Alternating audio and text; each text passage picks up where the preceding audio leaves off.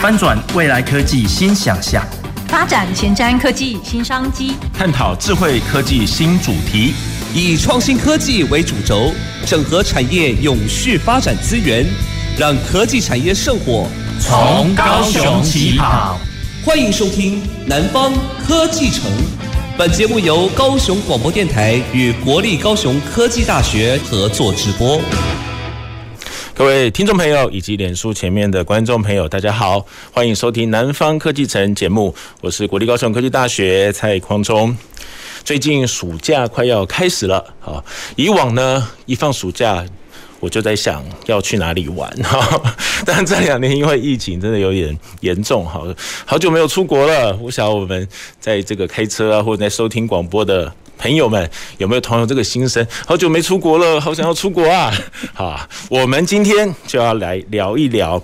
好，疫情看看看起来好像有点趋缓了，观光产业到底怎么样？我们是不是有可能重新再打开世界之门，让我们可以出国，也可以欢迎国外的观光客到台湾来呢？所以，我们今天要从旅行业、好旅行社的角度来谈一谈旅游业。好，我们今天哈请到的来宾是开心旅游的品牌创办人郑凯欣小姐。主持人、各位听众朋友，大家好，我是开心旅游的小新，康乃馨的欣啊，谢谢邀请我来呃跟大家分享这个后疫情时代的旅游。我们都等着去玩，所以我觉得今天我要好好听，可以给我们怎么样的资资讯哈？尤其是我在想说，哎，我们想出国，但是好像。出不了，对，打开那个网站，哎、欸，好像找不到出国的资讯。嗯，好，我们以前可以跟团，好像找不到团。好，那我们可能想自由行，或者是说，哎、欸，我们就买机票出去看会怎么样？好，但是又有点担心哈，这个。呃，到底能不能出国？疫情的关系是好。那另外，我觉得开始大家为什么蠢蠢欲动？还有一个原因是，现在出国要回国的居家检疫跟自主防疫的时间也变短了哈。现在只有三加四，三加四，其实还是要就是七天的时间，还是要七天。所以其实这个也是一个最大旅行社呃现在还不能出团的一个因素。是对，也会影响到大家出国旅游的一个意愿，因为不管你是商务旅游或者是呃自由行出国回来都是。一定要隔离的，对，对，所以你你不是只有去规划你出国玩的时间，嗯，你还要把你最后要这个 居家检疫跟自主防疫的时间也要算好，对不对？对，所以你要空蛮长的一段假期才有办法出国玩。好，那我们。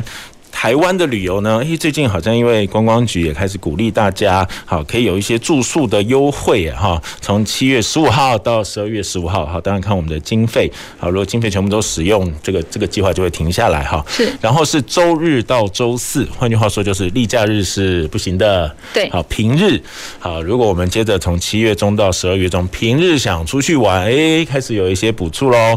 好，我们民众入住的话。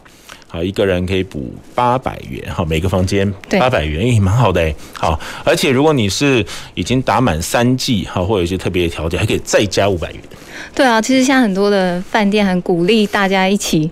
就是呃呃有施打疫苗这个部分，如果你持有三剂证明，可能有呃赠送一些呃东西，这一些都是要看呃饭每一个饭店的政策都不一样。是，哎，这样八百加五百就一千三呢，哎，对啊，听起来好像蛮好的哈。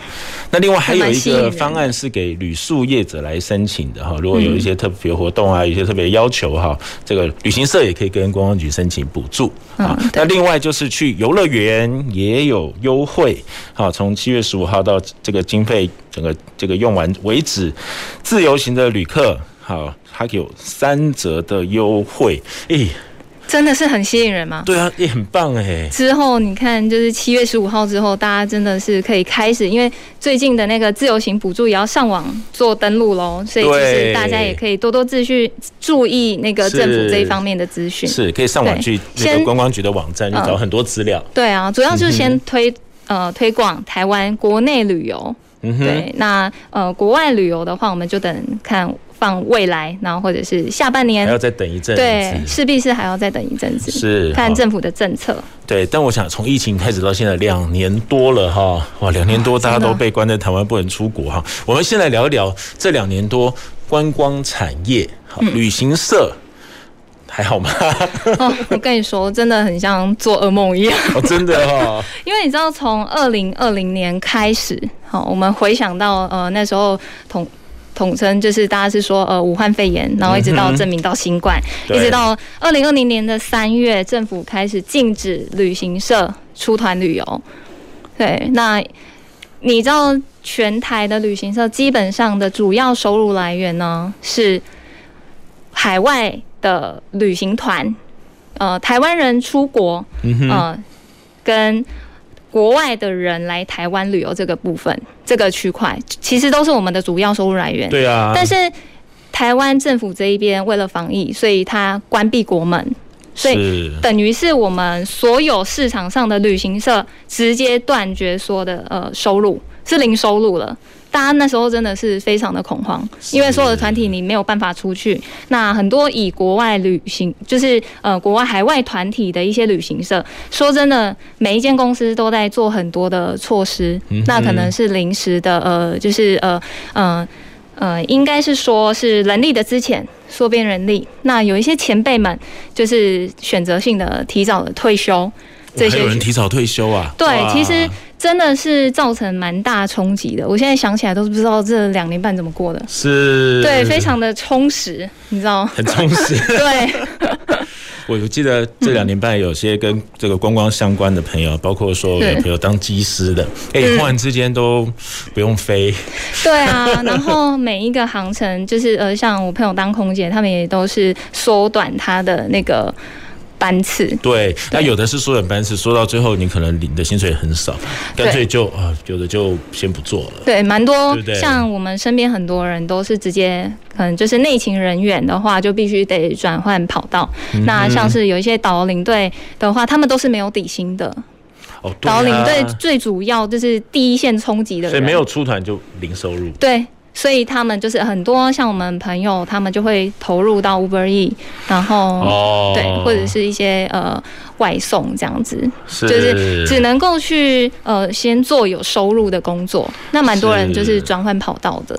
哇，对啊，有的时候碰到这种危机，真的也是没办法，对不对？对啊，那之后开始我们的团体，哦、其实我觉得就是旅行社来讲的话，是有两次的冲击。第一次是二零二零年的关闭国门这个部分，嗯、那开始所有的海外的旅行社。大家都一起，就是呃，想尽办法，我们来开发台湾的市场，然后做不同的规划的行程。转机，对，所谓危机就是转机。那但是第二次冲击就是在二零二一年的五月份开始，台湾疫情大爆发，三级警戒来讲，那这时候所谓的冲击就不只是台湾就是的旅行社了，可能是整个。就是娱乐消费的产业链其实都有影响，是。对，在那两个月来说，很多旅行社都开启了，就是因为这一次开启了斜杠行业，嗯，因为我们很多不得已的，对啊，旅行社来讲，我们有跟日本啊、欧美啊这些都有配合旅行社，国外的，那我们就开始引进一些商品来贩售给我们的客人。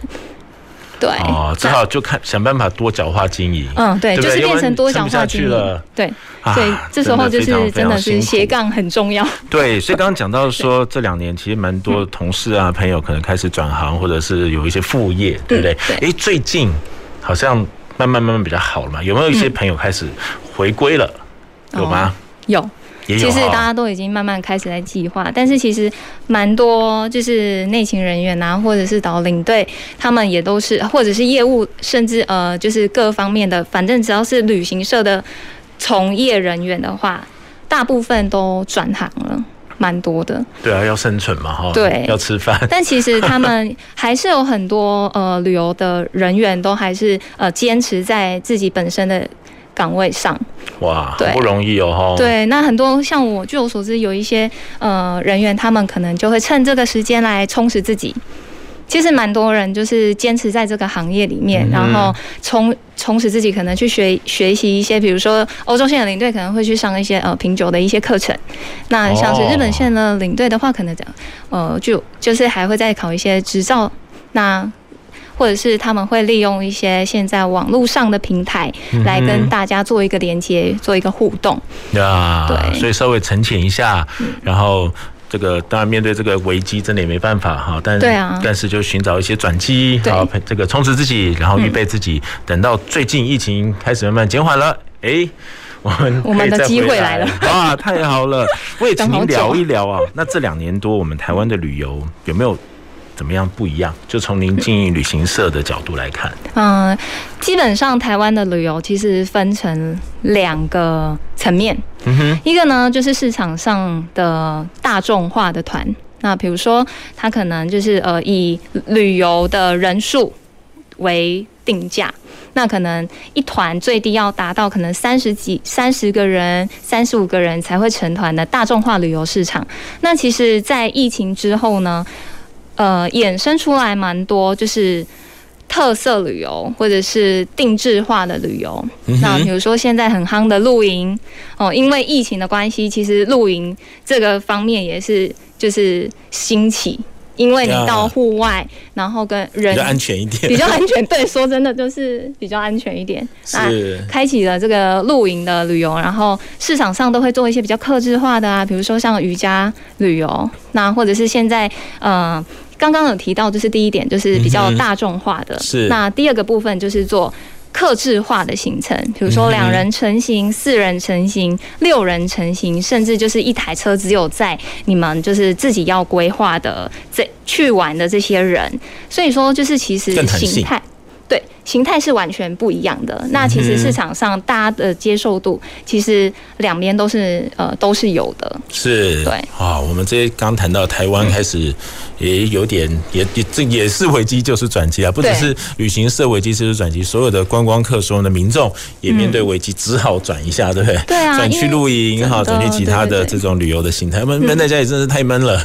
对，而且你知道，就是其实说真的，这真的就是呃，说危机就是转机。这个确实是没有没有错的，因为其实蛮多嗯。呃刚进，可能你在就是疫情之前刚进旅行社的一些新血，哦，那他们因为疫情的关系，那可能有之后呃沉寂了之后会有很多的想法，所以其实关闭了传统的旅行社，又开启了另外不同的新时代的一个旅游。那很多其实现在有很多新创的品牌，有很多旅行社，他们都是做主题旅游。其实，在各个几层面来讲，大家都有找到新的市场。嗯哼，对，所以我觉得这个就是一个时代变。面前，我们产品也要一直跟着时代的脚步走。是，对。那我们刚刚聊到比较是国内，我们先聊聊国外，好不好？待会我们再来谈谈国内哈。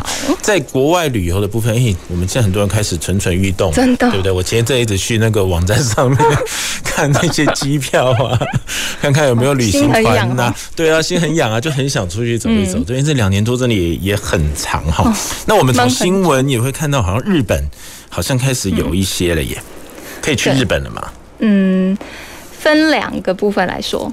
呃，第一就是其实是已经可以开放呃去日本，没错，我们台湾也在日本开放观光旅游的名单内，这是真的。哦，这个消息对，嗯，这个消息对我们全台人民真的就是一个很振奋人心的一个。是啊，台湾人最喜欢去日本。台湾也在他开发的，就是开放的名单内。是。但是后来回归到本质上，因为入境日本的话，它有一条规定是要呃，除了团体进出之外，还有一个部分。是旅游平安保险，它是规定一定要保旅游平安保险的，但没有这个保险的话，是团体是没有办法进行的。对，所以现在日本刚刚讲说，我们团体旅游是还没有开始，对不对？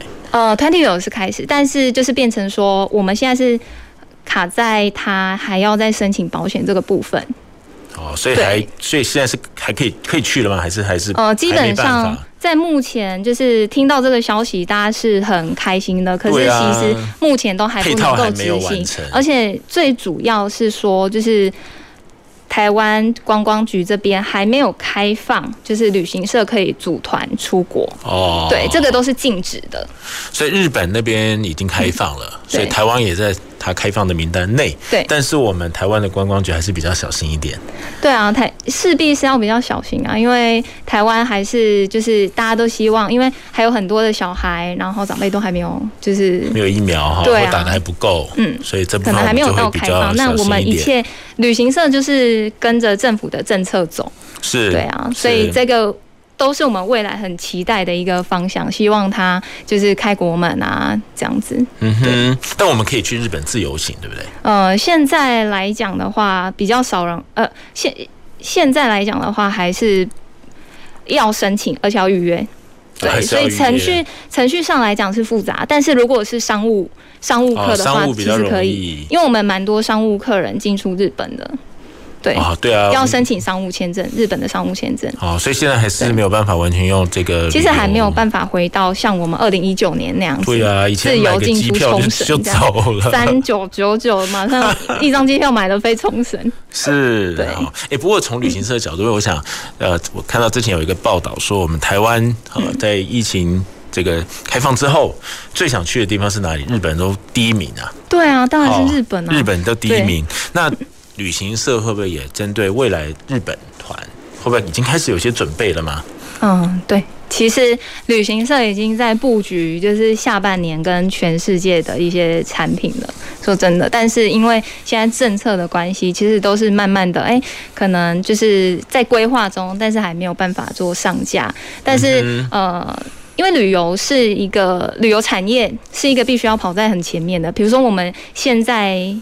要推冬季的产品了。嗯，如果在一一般正常，可能呃秋季、冬季的产品就必须要先规划好，因为我们要事先拿机位、拿房子这些都要事先作业。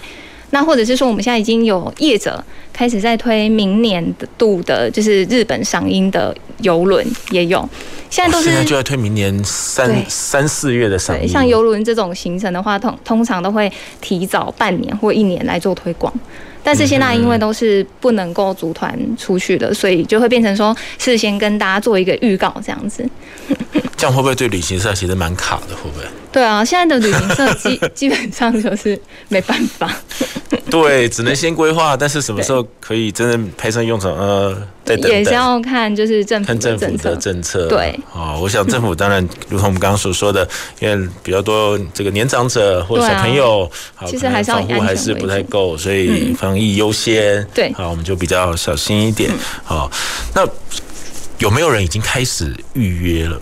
我们可以现在开始预约吗？有。可以，可以啊、我们都会开始先登记很多客人的名单，然后如果等一有行程，马上先私讯给客人。其实很多就是开始都会慢慢，很多客人都会主动来说，希望有这一方面的资讯。嗯哼，对，是。所以刚除了日本以外，还有哪些国家现在旅行社已经开始慢慢在准备了？慢慢在准备的话，可能就是像欧洲或者是土耳其。土耳其大家都比较喜欢的是去卡帕多西亚搭热气球这个部分，对，然后或者是圆梦南极。这个部分，南极的话也已经国外都已经开始推了，然后甚至还有阿拉斯加的游轮这些。圆梦南极，对，去南极，对，哦，那边应该很安全，没有太多，比较不会有。难道没有人的地方就安全？没有啦，开玩笑。但是我跟您分享一下，就是说，因为呃，疫情时期呢，说真的，我们现在已经是后疫情时代了。对，那。其实欧美国家的话，如果你们可能有看 NBA 啊，有看一些呃国外外国人就是的一些直播，对，他们基本上走在呃都没有戴口罩，都没有戴口罩，都是正常。嗯对，像欧洲生根国家有一些都是，呃，如果你阳性，那你就是在家休息三天，然后自己吃药。因为如果你不是重症的话，你去看医生，医生也不会开药给你。国外的医疗跟台湾的医疗制度是比较不一样的。对对，他们的医疗的概念也不同。对啊，所以其实，在上个月，嗯，我们领队自己去瑞士自由行，那已经看到就是新加坡的旅游团体了。对，其实世界是已经慢慢在开放了。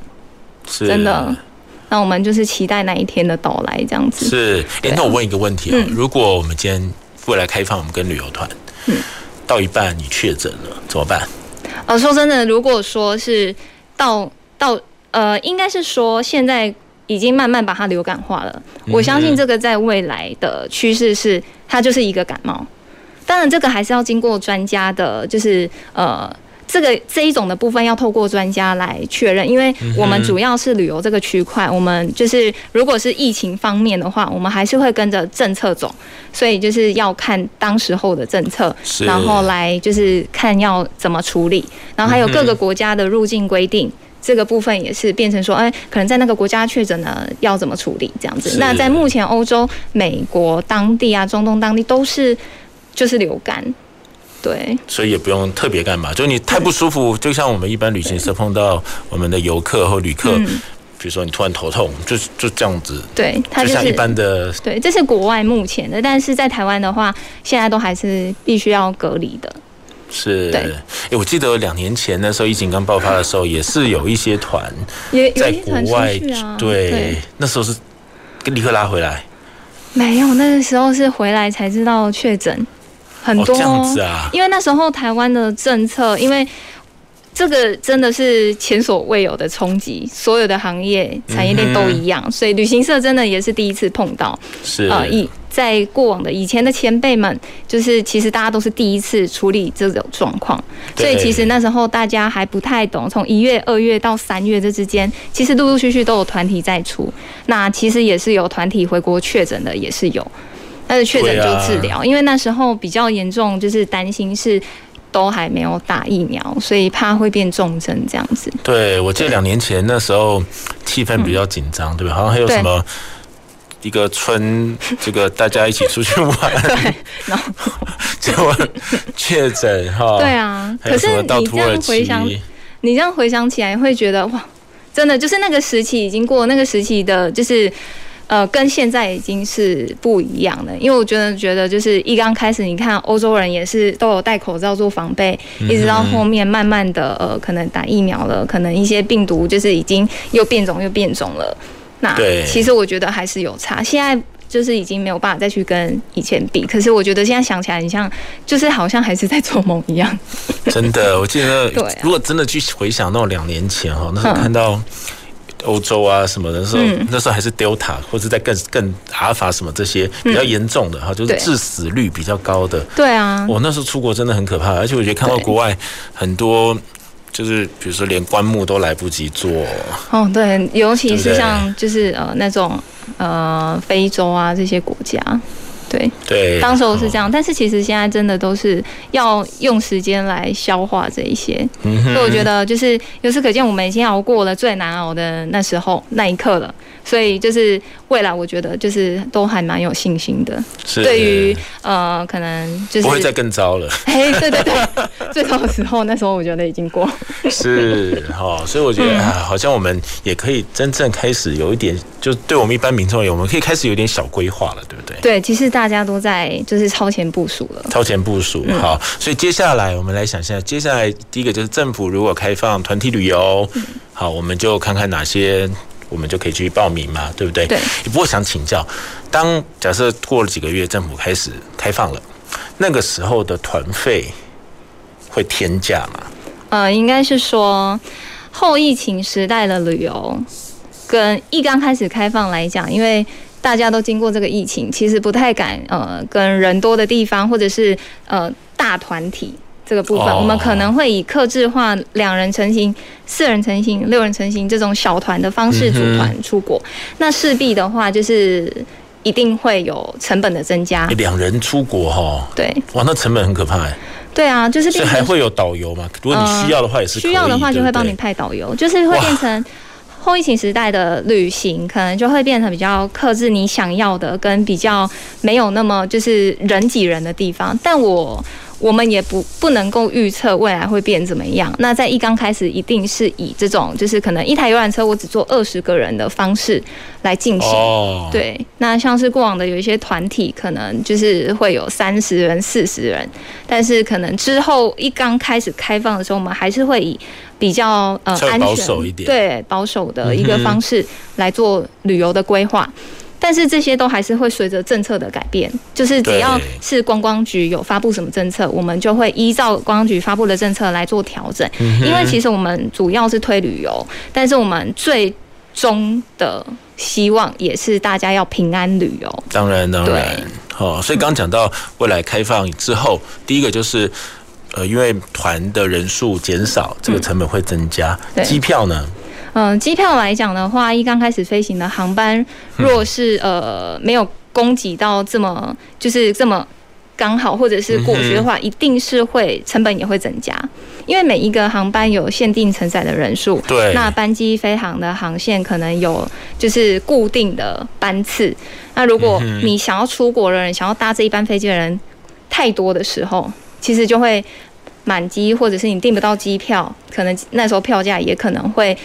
呃比，比较难订，然后也对价格也会比较高，也是有可能。所以机票要涨，然后去的本身的旅游，然后在那边交通食宿，因为团也比较小，也会对，其实费用也会不同。所以所以未来我们面对到开放，当然一方面很兴奋，耶可以出国玩了，对，但是可能看到那个那个价钱又让我们退缩，对。哎呀！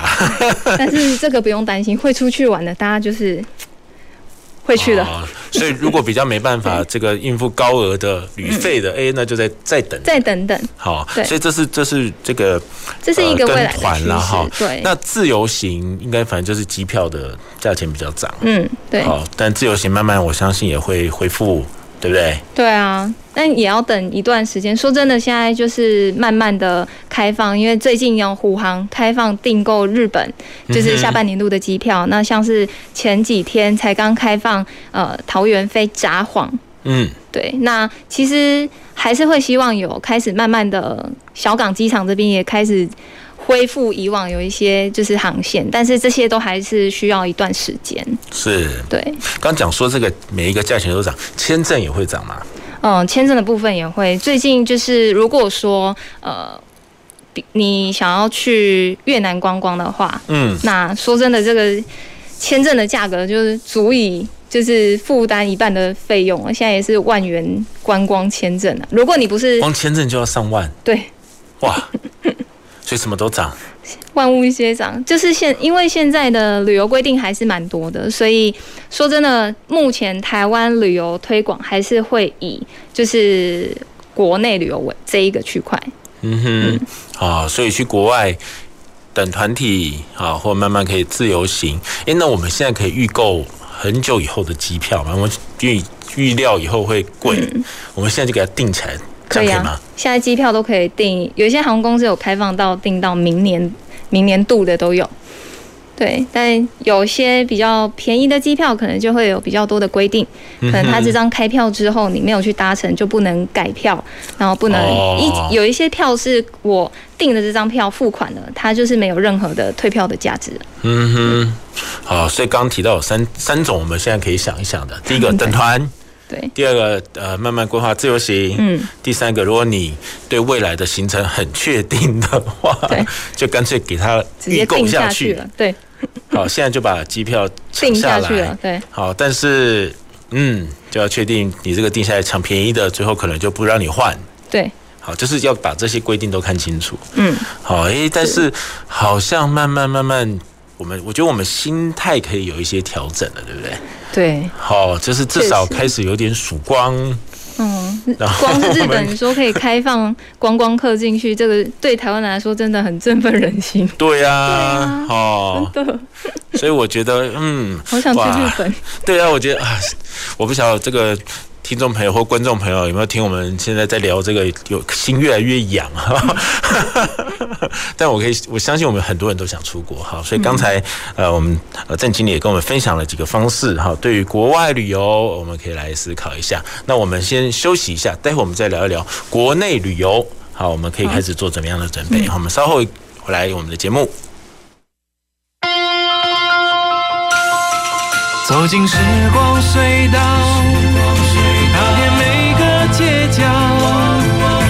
城市的璀璨风光，高雄广播陪伴你探索。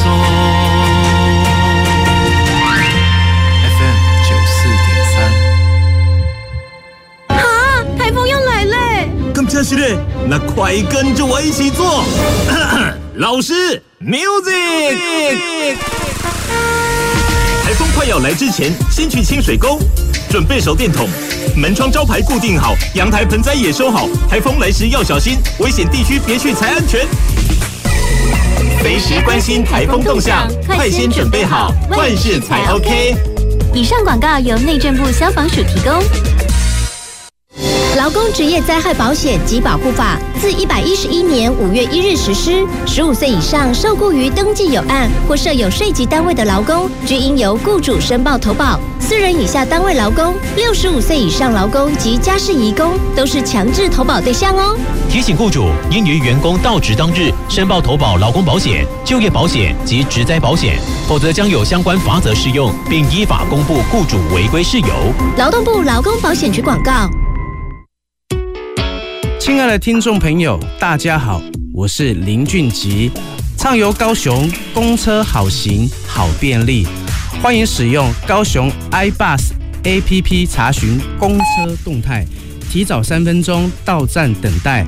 提醒您，等车时要面对来车方向，提早举手，看到公车方向灯亮起，再将手放下。下车时提早按铃，等车辆停稳再离开座位，下车才安全哦。欢迎继续收听高雄广播电台 FM 九四点三 AM 一零八九。大家好，我是疾管署防疫医师詹佩君。大部分的 COVID-19 儿童感染者症状较成年人轻微，在熟悉的环境进行居家照护，有助恢复健康。如果儿童活动力不佳、嗜睡，或者是出现喘或呼吸困难等警示症状，请立即联系一一九，紧急时可由家长接送前往医院。疫情非常时期，持续落实防疫，守护彼此健康。有政府，请安心。以上广告由行政院与机关署提供。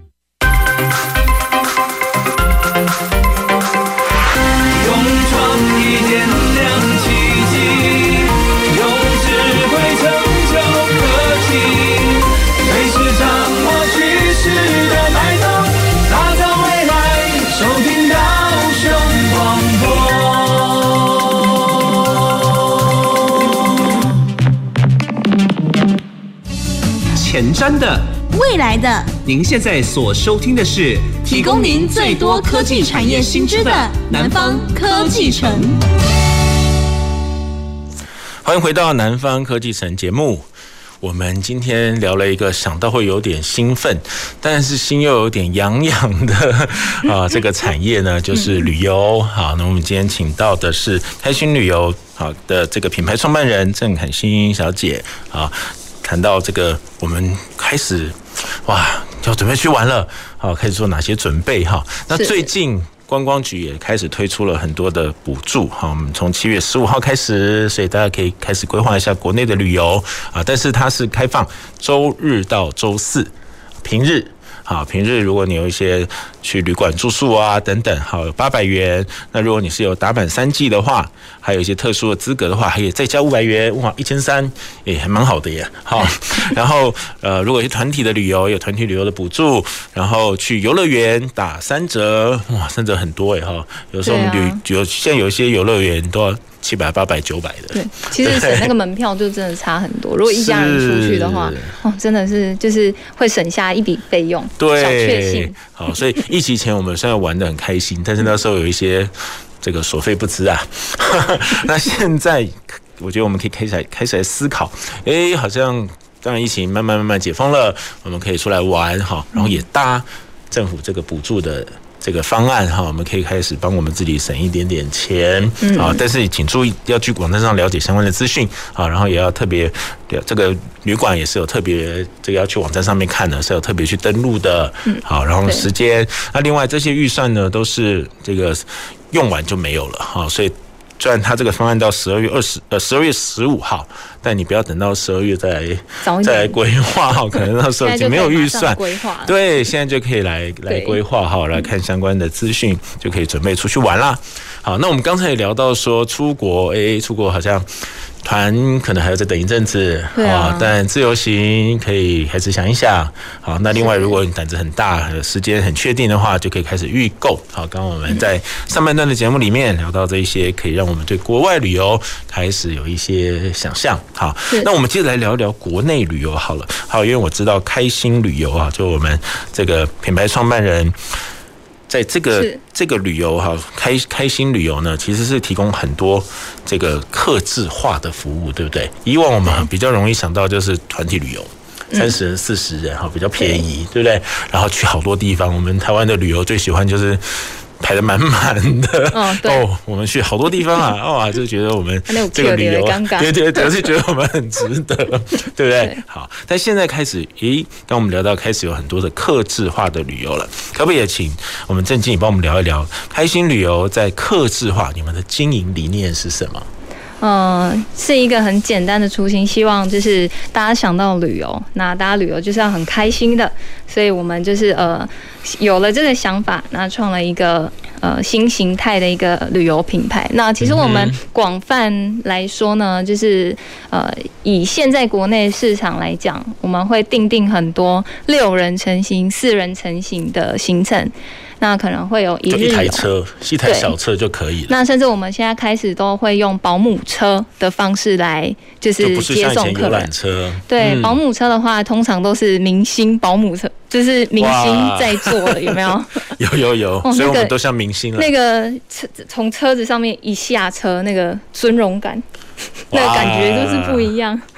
好，这个是呃，我们现在新型化在推的一些行程，比较呃。不同的，我们就会采用就是这种小团的方式。那我说真的，现在的旅游形态啊，非常的多元。那其实从就是呃，可能两人成型，刚刚上上面有提到的，就是两人成行、六人成型这个部分。对。那其实现在呃的话，我们都会陆陆续续在推广一些比较特殊的行程，市场特殊的行程，比如说像是我们的呃明日号。就是铁道观光列车的这个部分，然后还有近期就是金华酒店跟那个明日号在推广合作推广的一个叫明日厨房。明日对，这些都是在火车上火车上享用西式料理，就是把金华酒店的餐呢搬来火车上享用。哇，对，那这种一日游的行程其实。呃，就是都是蛮特殊性的。现在很多市场上都会走这种比较呃不一样的体验。那相对的有要得到这种不一样的体验，相对的成本就是你要所需的费用就会比较高。那像是现在大家不是不能够去日本嘛，就是还没有真正完全的开放。但是大家知道日本有一个星野集团，它做度假型的饭店。那其实它在古关有一间，就是红系。诺亚谷关度假村，那这个部分呢，它一个晚上，我们现现在也是规划两天一夜的行程，或者是帮客人代订房，嗯、那可能就是搭乘保姆车过去，一天所要的花费其实就有一些两天一夜的行程，大概就四万多块，这个也是现在是四万多，对，一个人，一个人四万多，一个人。那我刚刚所讲明日厨房，可能一个人就一万，大概将近要一万六。那现在的一日游的行程比较就是特殊的，我们可能去台中吃比较难订的餐厅，这一些我们都会做一日游的行程。所以你知道我们现在就是要极力的推广台湾。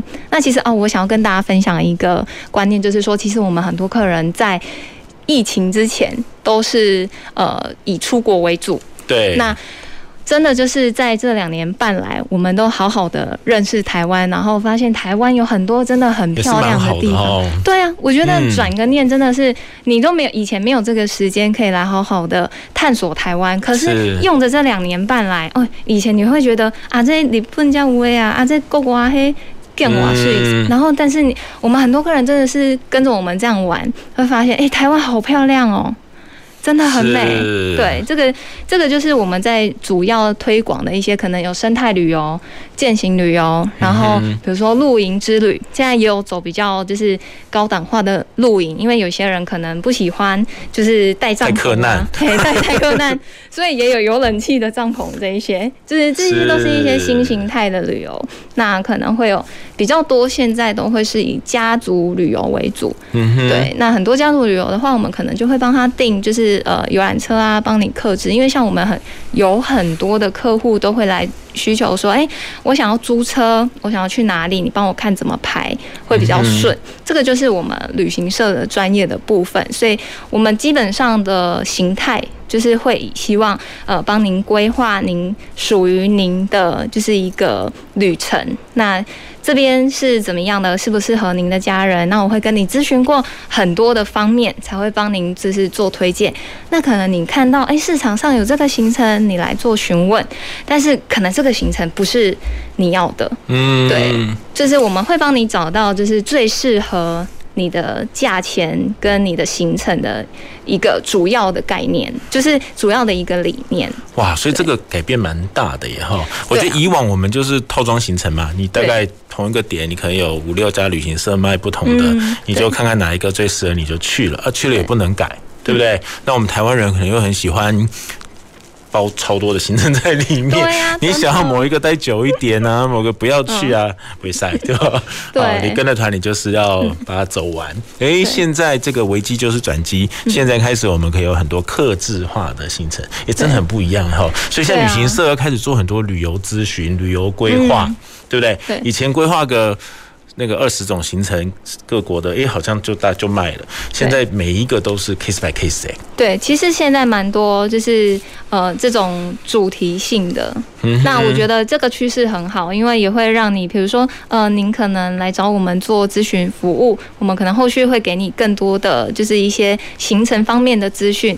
这个也是，就是我希望给大家的是一个有温度的服务。是，对。也会不会我们消费者也要开始有不一样的思维啊？因为我常常听到在台湾玩哈，第一个就是因为疫情的关系，所以我们开始在台湾深度，有些地方你可能不会去，好，哎，现在就可以好好的去玩一下，这是一点。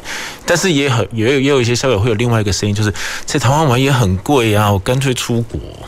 哦，很多人，这对不对？一刚开始，我跟你说，在我的呃观念来讲，好了，因为以前我们主要，我们也是主要都是以国外业务为主。嗯、我也是真的，因为这次疫情，才开始真的深度的旅游台湾每个地方。对，那我就会发现说，哎，其实台湾的消费，呃，来讲的话，真的是比国外的还要高。真的哦，对，这个这个也是一个很现实层面的问题，但是更现实层面的问题就是说，在这个后疫情时代之下，其实大家真的就是就是把握当下，所以其实高档的饭店在疫情这期间是很满的。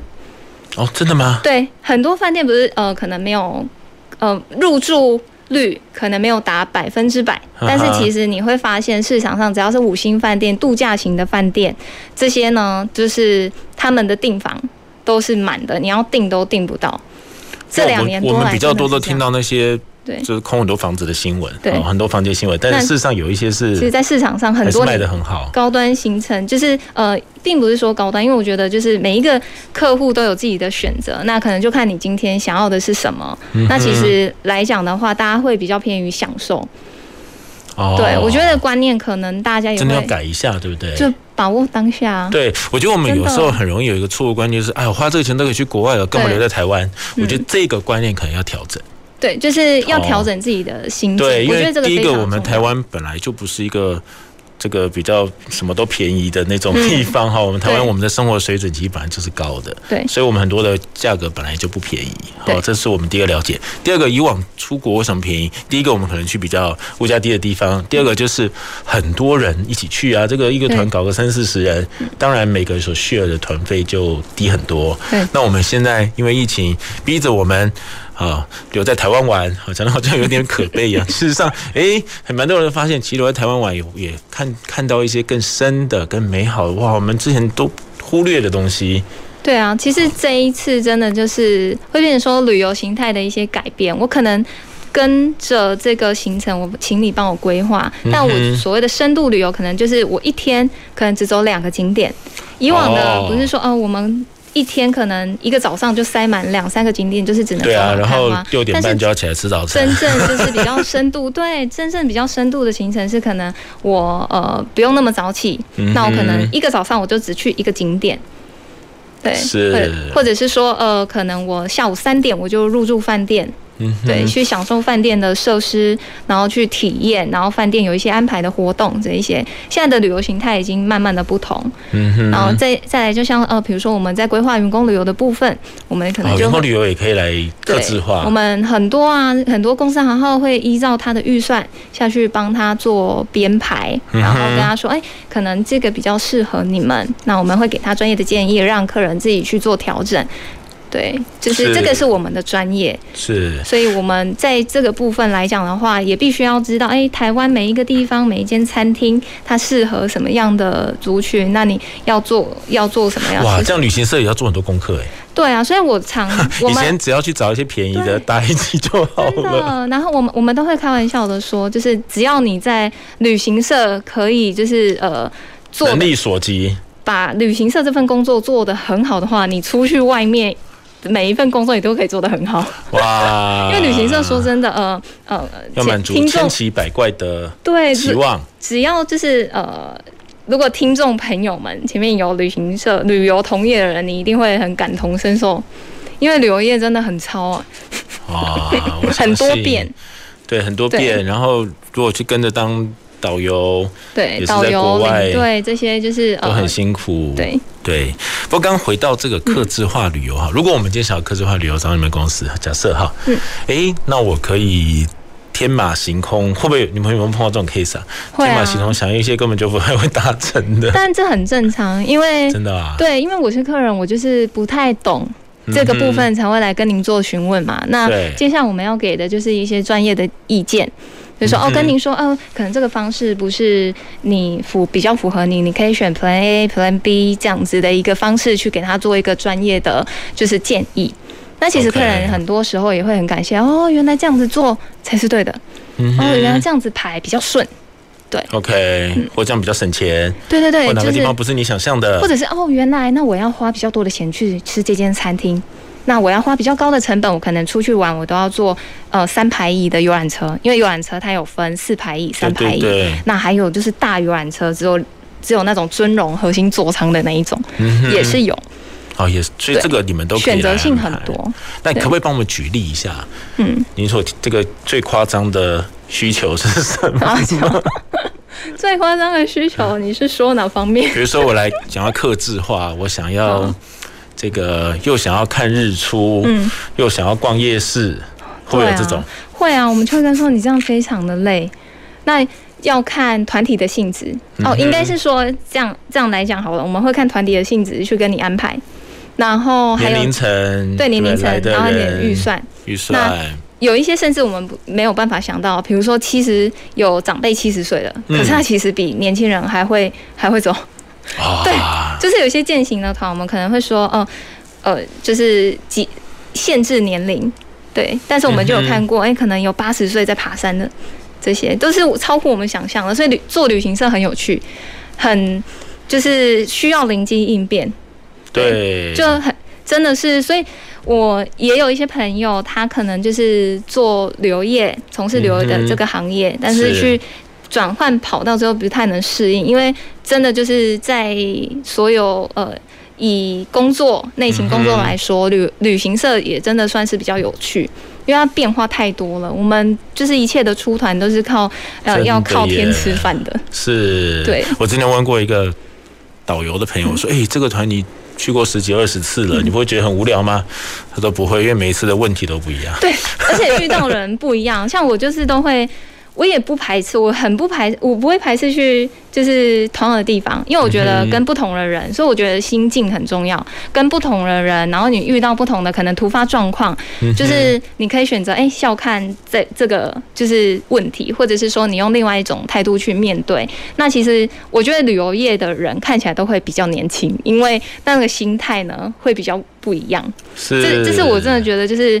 旅游从业人员真的看起来比较年轻，听众朋友应该会点头如捣。哎，不过刚刚讲说这客制化好像比较国内比较好客制化，国外也可以客制化吗？国外也可以啊，也可以哦。对。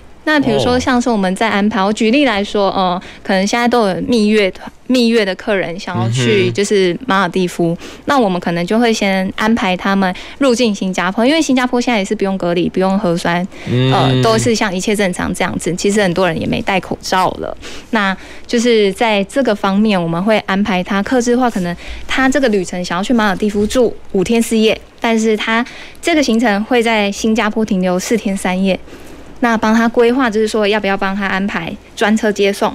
啊，要不要就是帮他看要不要导游这个部分？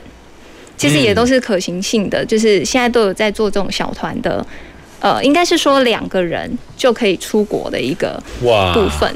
对，所以比如说我去欧洲，那我语言不通，我也可以请你帮我安排说中文的导游。可以，然后甚甚至去埃及呀、啊，然后土耳其啊，这些都可以有中文的导游。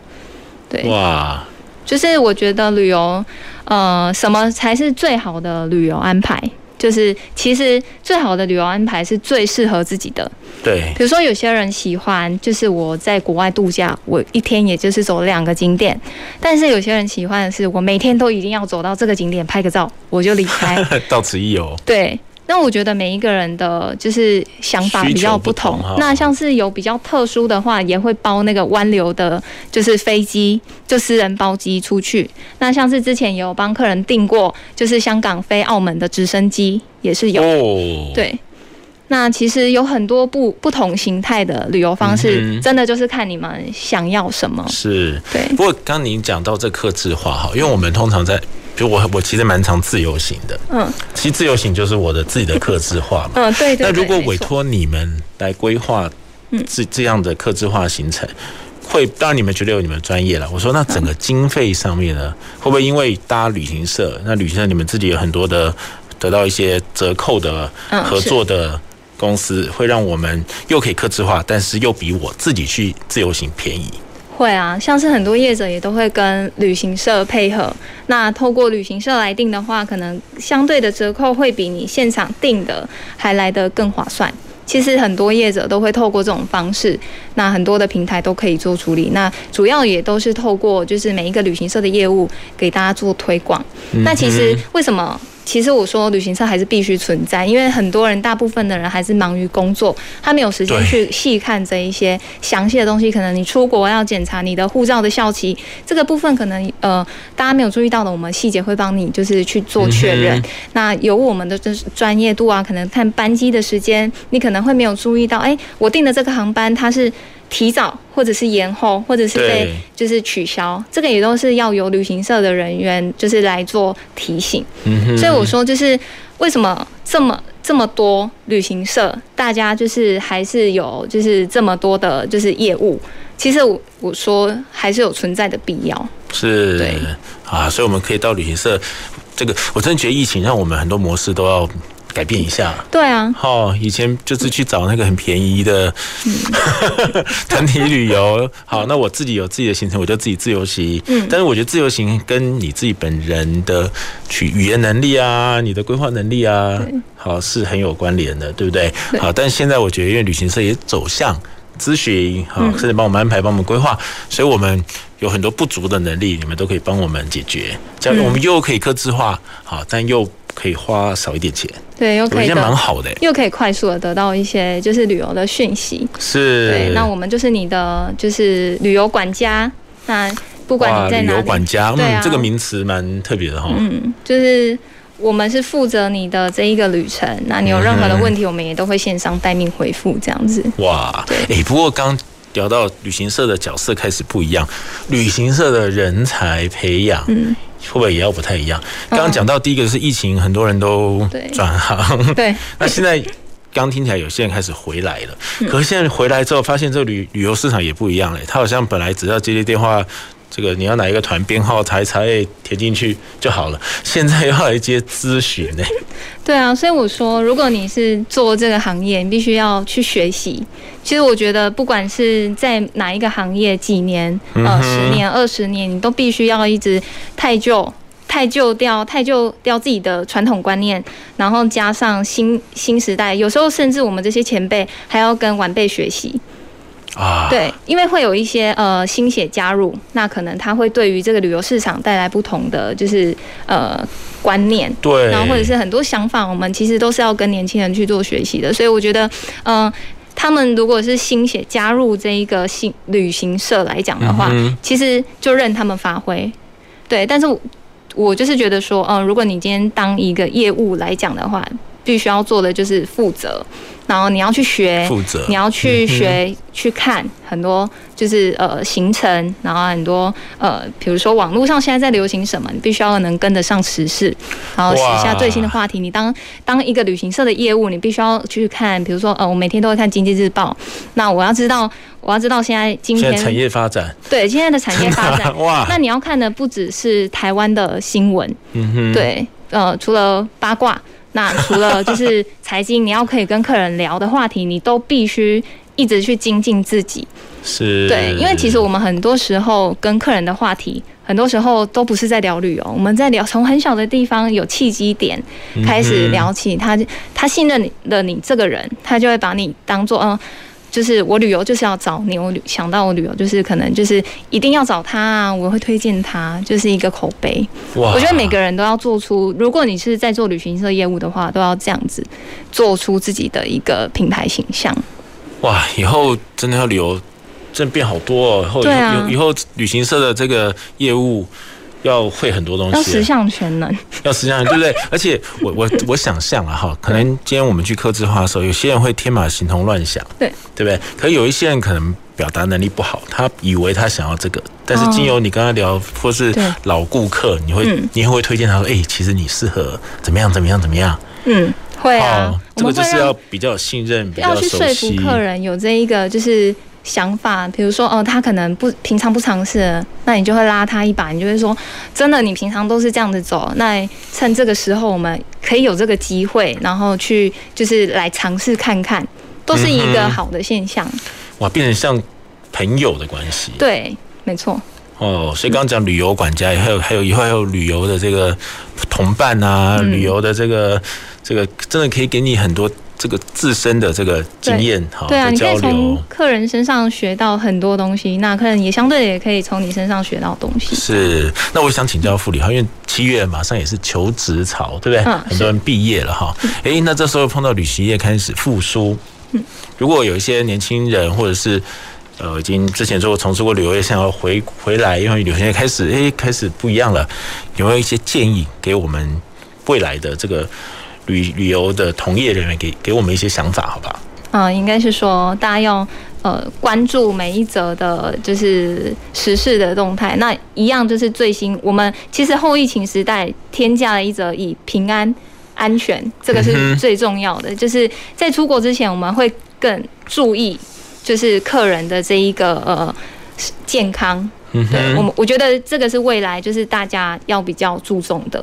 哦，健康还是第一。对，是。然后再来就是旅游的部分，这样子。嗯呀，哇，真的，我觉得现在我们每个在旅游的时候，以前真的旅旅行社的同仁好像不用不用了解太多，现在你每天要知道现在入境的资讯，对，还不只是知道台湾入境的资讯，还要知道你日本。或是其他的国家入境的资讯，对不对？肯定想，我想去日本玩，我也想去韩国玩，是不是？你可以告诉我澳洲怎么样的，现在怎么样？哇，你全部都要告诉我，现在这个国家的资讯是什么？对，你就是一个资讯站，所以你每天都要 update 到，就是全部的很多的讯息，是这样子，你才可以跟客人，哎，可以跟客人分享，然后有有话题性这样子。我觉得那最后可不可以也请您来帮我们做一个结尾哈？好，这两经过这两年半这个危机。然后现在是转机，是有没有什么样的心情？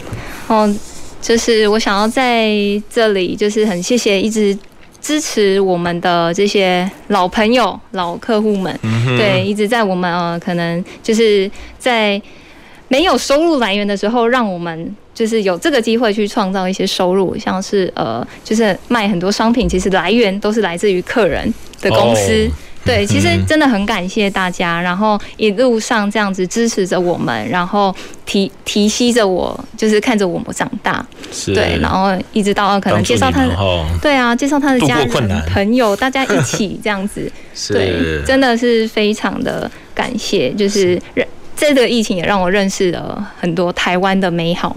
是，好，我们今天聊这个旅游业哈，从旅行社角度来谈。那刚刚讲到国外，可能还要再稍微等一下，但是国内，我觉得我们还蛮多可以开始规划了，对不对？国内对，然后观光局的 对这个补助，好，大家可以上网去看一下。希望在疫情解封的时候，好，慢慢解封的时候，我们还是一样关心我们的平安健康。诶，但是可以开始去走一走、玩一玩，好，让我们都可以回归正轨。好，再次谢谢经理今天来到我们的节目。好，我们今天节目就要进行到这里喽。我们前瞻的科技的未来的南方科技城，我们下周二同一时间我们空中再会，拜拜，拜拜。南方科技城节目由高雄广播电台与国立高雄科技大学合作直播，感谢您的收听。